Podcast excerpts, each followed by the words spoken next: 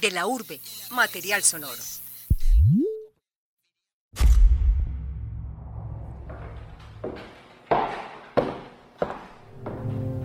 Escena 1. Lugar, cabina.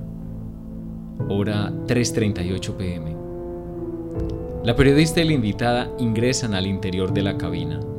Conversan, ríen y se disponen a iniciar el programa. Entran al aire en 3, 2. Bienvenidos a De la Urbe. Les habla Valeria Ortiz Tavares, periodista de este espacio. Nos encontramos con Omaira Rodríguez, actriz y profesora del Pequeño Teatro. Bienvenida, Omaira. Cuéntanos cuáles fueron los primeros pasos en las tablas.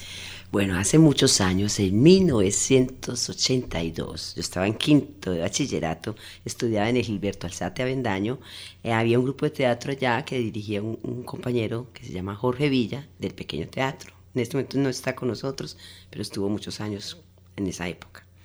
Él era el que dirigía el grupo de teatro del Alzate Avendaño. Yo era estudiante de allá, obvio me metí al grupo de teatro. Uh -huh. Mi hermanita y yo, ella y yo estábamos estudiando allá. Y ahí empecé, empecé. Y todas las mañanas eh, había, había, dictaban cursos en el pequeño teatro.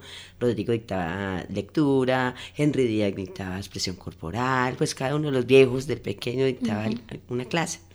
Y nos metimos allá a, a estudiar con ellos. Ellos nos enseñaron eran los viejos, ustedes le enseñaban a los jóvenes y ellos nos enseñaron lo, lo, que tenían, lo que sabían, porque también eran empíricos. Empezaron uh -huh. con, como en esa época no había escuelas de, de, teatro, entonces la gente era muy empírica, entonces empezaron a estudiar. Antes, yo creo que antes les nos, tocaba, nos tocó estudiar más que lo que estudian ahora, pero es muy bonito eso de las escuelas, porque, porque de verdad sale uno muy preparado, muy preparado.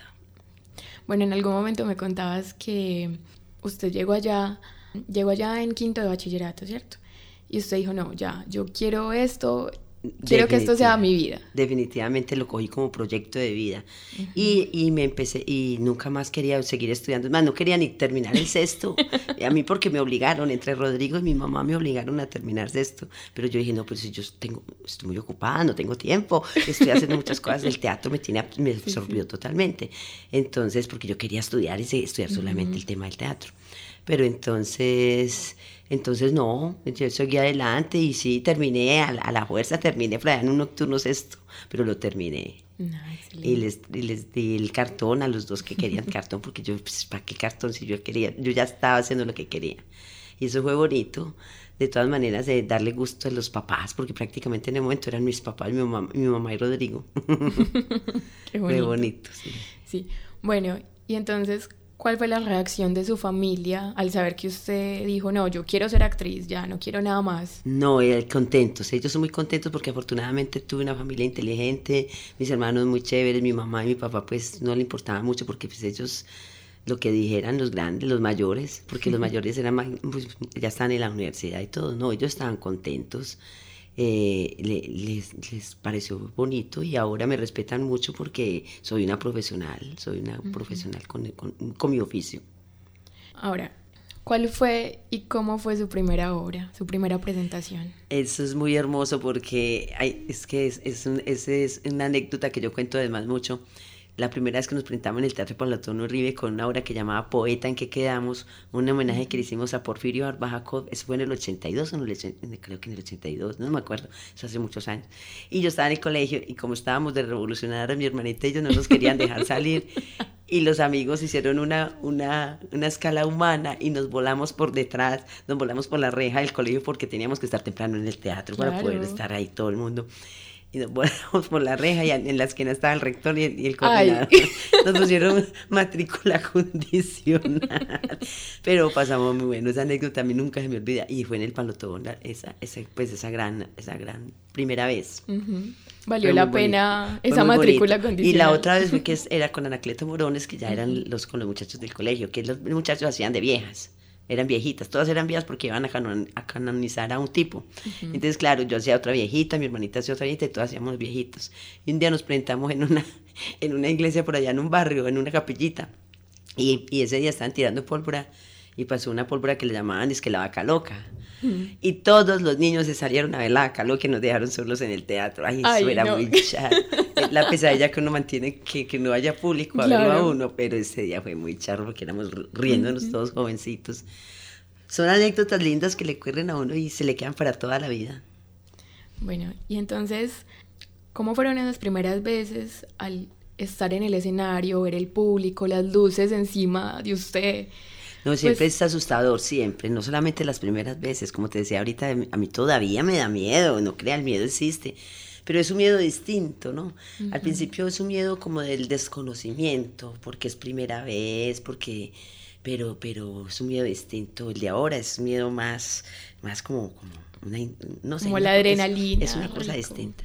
La primera vez es más, claro, asustador, pues uno bien ñoño que es en el, no, pues, todavía no sabe tantas cosas. ¿Y qué se siente cuando deja de ser Omaira, podría decirse, y se mete en la piel de, de los personajes? Eso es lo maravilloso, ese es el alimento que, que, que uno siempre recibe cuando, cuando hace su función. Es estar en la piel de otro. Es, yo no soy yo, yo soy los personajes cuando estoy en el escenario. Entonces es una, es una maravilla. Eso es- yo creo que, yo digo, yo sin escenario yo ya creo que no puedo vivir porque me hace falta. Ya es como, una, es como un vicio, ¿no? Una necesidad que mi cuerpo ya lo, lo necesita. En mi mente, mi, mi, mi, mi ser, ¿no? Necesita de eso no sé, ojalá que, ojalá que dure mucho rato, pues todavía ya estoy muy viejita, pero espero otro- de- durar otro ratico más. Bueno, y con respecto a eso de, de estarse metiendo en la, en la piel de otros, pues de los personajes, ¿usted cree que el teatro lo vuelve más empático a uno? Sí, claro. Más y más, y, una, y uno quiere una visión ya más amplia del mundo, ¿no? Uno ya ve el mundo de, de formas distintas, ya uno no es, no sé. En estos momentos, por ejemplo, yo estoy feliz con mi vejez. ¿Por qué? Porque cuando yo estaba sardina, yo sufría por, por, todo. Por to- uno sufre por todo cuando está sardina.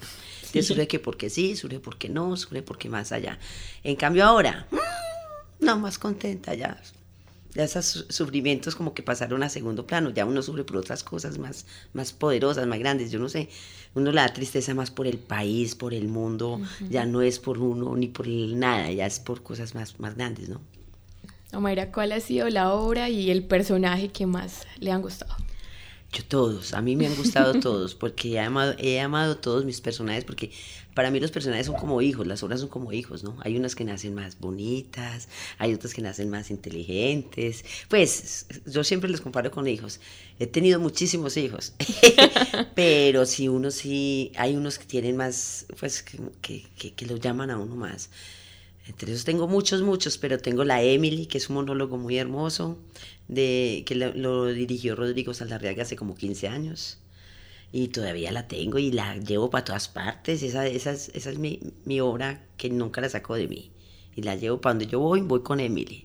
Empaco la maleta de Emily. Bueno, entonces, ¿qué tal si nos hace una representación auditiva de Emily? Emily. Emily, la poetisa norteamericana, eh, es la historia de ella, o la obra trata sobre la vida de ella y ella cuenta su vida.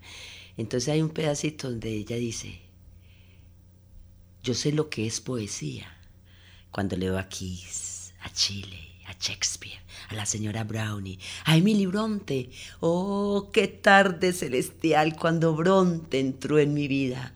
Ellos hacen que todo mi cuerpo se enfríe como un mármol, que ni siquiera el fuego eterno puede entibiar. El poeta. El poeta es como una lámpara que se enciende. Es él quien hace que brote la luz clara y nítida y luego se aparta. Pero esa luz continúa y continúa. Esa luz es la esencia que permanece marcada. No, no, no, no. Marcada no. Inscrita para la inmortalidad. Si consigo evitar que un corazón se rompa, no habré vivido en vano. Si consigo aliviar el dolor de una vida o calmar una pena, o tan solo que vuelva un pechi colorado de nuevo a su nido, no habré vivido en vano. Esa es la Emily, hermosa Emily, Preciosa. que me encanta. Escena 2. Hora 4 menos 7 minutos. El ambiente se ha tornado cálido y la confianza está presente. Luego del fragmento presentado por Omaira, la periodista se centra en la dedicación del artista en el ejercicio de enseñar. Bueno, les recordamos a nuestros oyentes que nos encontramos con Omaira Rodríguez, actriz y profesora del pequeño teatro. Bueno, hablando ahora de, la, de su profesión como profesora, ¿en qué momento inició eso? Y, cómo fue el proceso? Desde chiquita, yo desde chiquita he dictado clases, desde que empecé, yo me acuerdo que teníamos una academia que se llama Academia Teatral de Antioquia, que en este momento la tiene Henry Díaz. No sé si todavía la tendrá. El caso es que empezamos y llevamos, nosotros dábamos clase allá a todos, pues, los sábados dábamos clase a los niños y entonces, o yo, yo, yo jugaba con ellos, yo también actuaba con ellos, pues todo el tiempo, todo el tiempo durante todo el tiempo, cuando, no, cuando no teníamos en el pequeño teatro academia, me, me metí a, dar clases a colegios, a muchos colegios de Medellín, a universidades, a muchas partes. Yo he dado clases, yo creo que en todas partes de Medellín. En todas partes me conocen dando clase. Porque uno tiene, es que uno no vive de la taquilla, uno vive de las clases que da. Ah, porque la taquilla es muy poquita. La plata de la taquilla es poquita. Y somos muchos también, eso es otra de las cosas. Pero de todas maneras, uno, un, yo creo que un, Aquí poquitos, muy poquitos actores viven de la taquilla, en general. Pero la idea es eso, vamos a ver cuando logramos eso. Que la gente entienda que, que un actor trabaja para el público y que el público debe ser bien pago. Y en algún momento llegó a dudar, pues por su cabeza pasó como otra carrera, algo diferente. No, yo sí quería estudiar, eh, pero, pero todo era referente con el teatro. Tendría que estudiar pedagogía Waldorf es una pedagogía muy bonita que es con personas especiales, con, con problemas de autismo, o, pues con, pues, personas especiales. Y yo quería, pero eh, enfocada en el, en el arte. Pero me quería estudiar como carrera esa, especializarme, porque estuve trabajando en un colegio que llamaba Los Álamos, que era sobre, sobre con personas discapacitadas. Y, y aprendí mucho allá, aprendí, uy, yo creo que allá, y daba teatro y pintura allá en Los Álamos. Y es maravilloso porque le enseñan a uno muchas cosas a esos seres, son muy bonitos.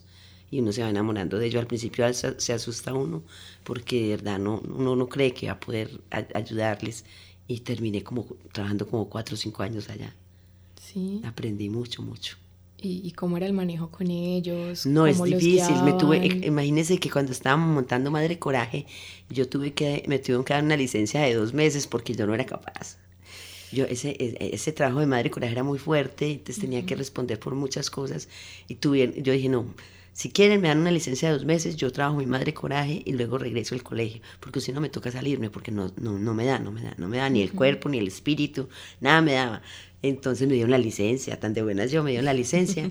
y, y no, muy bonito, muy bonito. Al principio muy asustador porque mucho trabajo, porque uno tiene que hacer todo por ellos. Que a cantar, entonces uno canta por ellos, uno los mueve, pero aprendieron, aprendí que ellos habían aprendido mucho de mí y yo aprendí mucho de ellos. Entonces eso me, me, llenaba de, de, de, felicidad, ¿no? Verlos que progresaban que ya la enfermedad no los, no los tenía tan atrapados.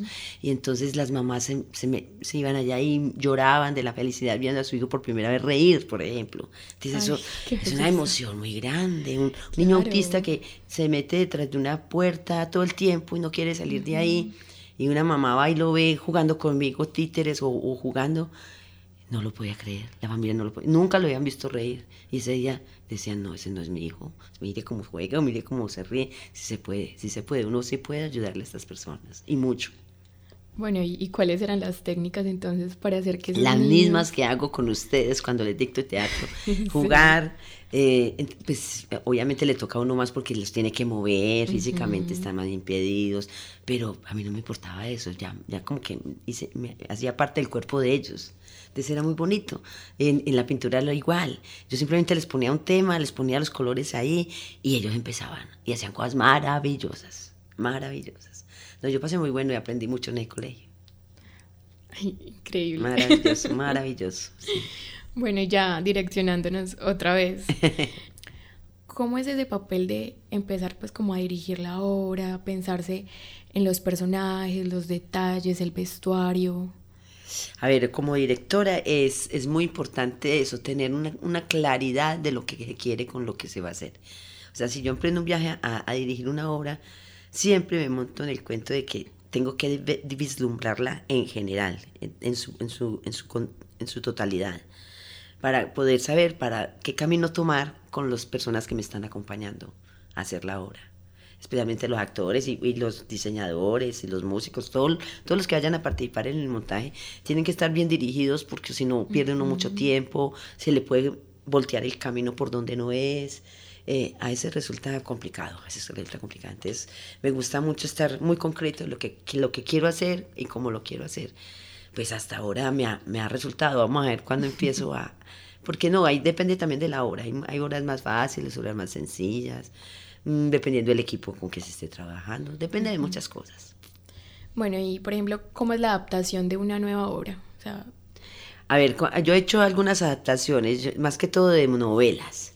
Yo hice una adaptación de una novela de Fernando del Paso, eh, que se llama Noticias del Imperio. Hice un monólogo de ahí que se llama la, Emperatriz de la Mentira. De ahí saqué un monólogo. Muy hermoso, lo dirigí, lo tiene una compañera del pequeño teatro y ahí anda en repertorio un trabajo muy bonito de ese monólogo, un personaje muy hermoso, porque, porque me gustó ese, me enamoré del tipo, porque me enamoré del, del, del, escritor, porque un escritor que escribe tan hermoso sobre una mujer, ay, me enamoró, porque es que es un monólogo, sí, lo, lo tienes que ver, es hermoso, y, y las palabras, la poesía, el lenguaje, todo lo que dice, encarnó en su pensamiento a María Carlota, que es, fue emperatriz de verdad, emperatriz de México.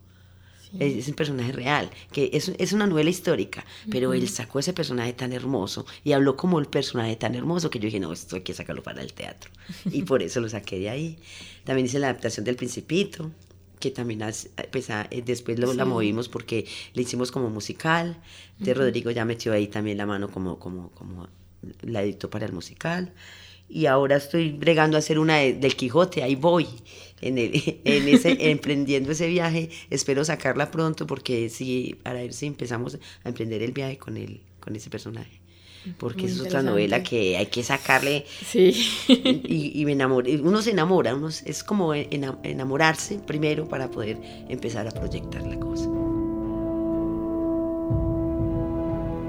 Escena 3, hora 4 en punto. La entrevista cambia de rumbo al igual que la vida. La contrariedad es insertada y Omaira narra las adversidades en la actuación. La periodista se limita a escuchar. Bueno, eh, vayámonos como al otro lado. Me contaba pues que, le encantan los personajes que ha hecho, que son como hijos, pero ¿ha habido algún personaje que le haya disgustado hacer? Que usted diga como que... Mira, que me haya disgustado hacer, no, que de pronto lo pensaba, ¿por qué? Porque de pronto el personaje tiene un carácter muy distinto al mío, entonces eso me preocupaba. Eh, me pasó hace muchos años, yo estaba muy sardina, hicimos una obra de zoológico de cristal, hermosísima, de Tennessee Williams, y resulta que yo, eh, Rodrigo me dio la mamá, y era una mamá de esas que es esas que a uno no le gustaba y más en esa época, yo bien sardina. Yo ahí, no, no, yo soy capaz de hacer esa mamá, y no, no, no. Yo echando cantaleta todo el tiempo. Y mira que sí, la hice y me vuelo más de bien. Ahora Carlos Arango, que está en el pequeño teatro haciendo un personaje de Macbeth, que es una obra que estamos presentando ahorita, eh, era el hijo mío en esa época, imagínate, ya él se ve mucho más viejo que yo y yo vea increíble que el hijo, que ya, ya nos volvimos a encontrar. Eso fue muy bello, muy bello. Qué bonito. Bueno, y ahí con, con Macbeth me comentabas que estás haciendo el personaje de Lady. Lady Macbeth, sí, señor que es como un poco contrario a la representación que nos hiciste ahorita de Emily. Ah, es totalmente, la, lo opuesto total. Y, y, bueno, entonces nos podrías regalar también como ese pedacito de, de Lady. Uy, es Lady.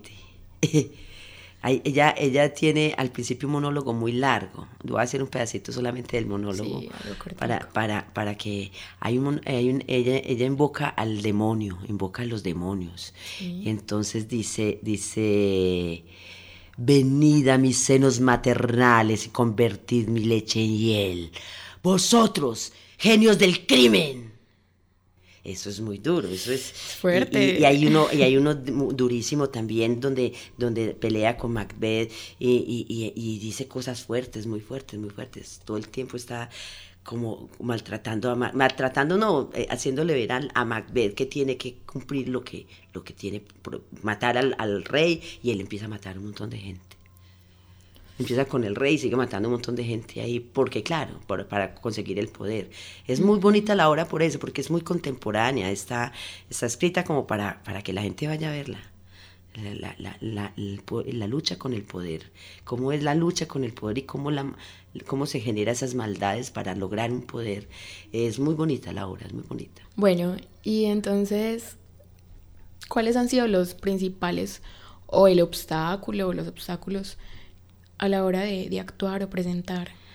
A ver, los problemas, problemas, problemas, pues todos los, todos los días los hay porque es como cuando uno vive con la familia, que uno pelea con el hermanito, pero no, no, hay, no, no, los, no los he visto como muy trascendentales por discusiones de pronto que uno no, no está de acuerdo con algo, por pues, en la misma casa, ni tanto por las obras, porque las obras son muy, muy respetadas, porque cada director es el que se, y se respeta cada director. O sea, si yo estoy dirigiendo una obra, todos me respetan mi, mi, mi dirección, y si alguien está dirigiendo a otro compañero, pues uno respeta lo que el director dice.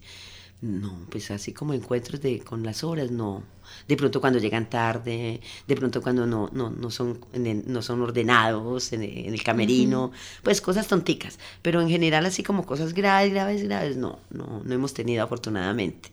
Y, y no, los personajes yo los he amado mucho, hay unos que, que, uno los quiere más que otros, uno les da más miedo que otros, pero de todas maneras en general uno empieza a amar todos los personajes. Y si algún día me, me, dan, me dan un personaje que yo no quiero ser, no lo, no lo hago le digo a la persona, no lo siento mucho, no, no, no estoy, no quiero hacer ese personaje, no me interesa por esto o por eso. Pues claro, tengo que también, no porque me dio la gana de decir no, o no también, uno también tiene que tener decisiones en la vida, uno sabe qué tipo de cosas quiere hacer y qué tipo de cosas no va a hacer. Entonces, a mí me dicen, por ejemplo, venga a, a Telemedellín o Teleantioquia o a, a, cualquiera de esas, de esas, de esos sitios donde hacen telenovelas, y me dicen, vamos a hacer una telenovela sobre un narco. No, porque mi, mi, no, mi ética no me lo permite, sobre el narcotráfico ni por nada de estas cosas malas que están sucediendo. Yo sé que están haciendo muchas que, que para enseñarle a la gente, pero a mí me parece que no, que antes le están mal enseñando a la gente. Entonces no estoy de acuerdo con ellas y por eso no los acepto. Y, y no he aceptado, algunos trabajos no los he aceptado, porque no, no, no, no sé, no, no, no van con el criterio mío, no, no, es como cuando me dicen que qué música me gusta, no, no, me gusta todas menos el reggaetón, pues ese tipo de cosas, claro. uno ya tiene muy claro qué es lo que quiere y es muy bonito poder uno tomar la decisión sin hacerle daño a nadie, porque habrá otras personas que los querrán, lo querrán hacer. Y eso, eso siempre me ha pasado, cada que me, me proponen algo, yo siempre digo, bueno, si es un personaje que me encanta, pues claro, casi todos los personajes de teatro me han... Yo, yo creo que en el teatro yo nunca he rechazado un personaje. Más que todo en la televisión, sí, pero en el teatro no. ¿Y en qué programas de televisión has estado? De televisión no, he hecho pues, algunas cositas de cine, De, de, cine. Hice un día una película que se llama Lo que sea, muy bonita, no sé si la han sacado, me pareció muy bonita, de, de la época de la, de la, de la violencia en los años 50 he hecho muchos cortos, esos sí cortos, los pelados lo, lo, llaman, lo llaman a uno para que le colabore con los cortos y he hecho bastantes corticos, cosas sencillas, pero así como de la televisión, televisión, no, no, he hecho programas así. No he hecho ningún programa. Bueno, y para finalizar, ¿qué es lo más bonito que le ha dejado el teatro? Uy, todo lo que es mi vida. Yo creo que yo sin el teatro yo no sé qué hubiera hecho. El teatro hizo que yo, yo fuera feliz, triste. Todo lo que soy es por el teatro. Todo lo que soy es por el teatro. He pasado por muchas cosas muy, muy fuertes en la mm. vida. A nivel social me, me, han atropellado en la calle, pues a nivel social he sentido cosas muy fuertes, como cosas personales. Y este, el teatro me ha, me ha ayudado a salir de, todos de esas cosas terribles que me han pasado. Si no hubiera sido por el teatro, yo creo que me hubiera quedado medio loca en, una época, porque de cosas terribles que le han pasado a uno en la vida, por esa violencia que hay tanta violencia en Medellín, eh, no hubiera salido adelante. El teatro me ayuda a salir adelante en todo, en todo. Bueno, Mayra, muchas gracias por este espacio de conversación en De la Urbe. Ay, muchas gracias a ti, muy amable. muy rico estar contigo aquí charlando. bueno, en la realización de este programa nos acompañó Valeria Ortiz Tavares, con la coordinación de Alejandro González y la edición de David Berrío.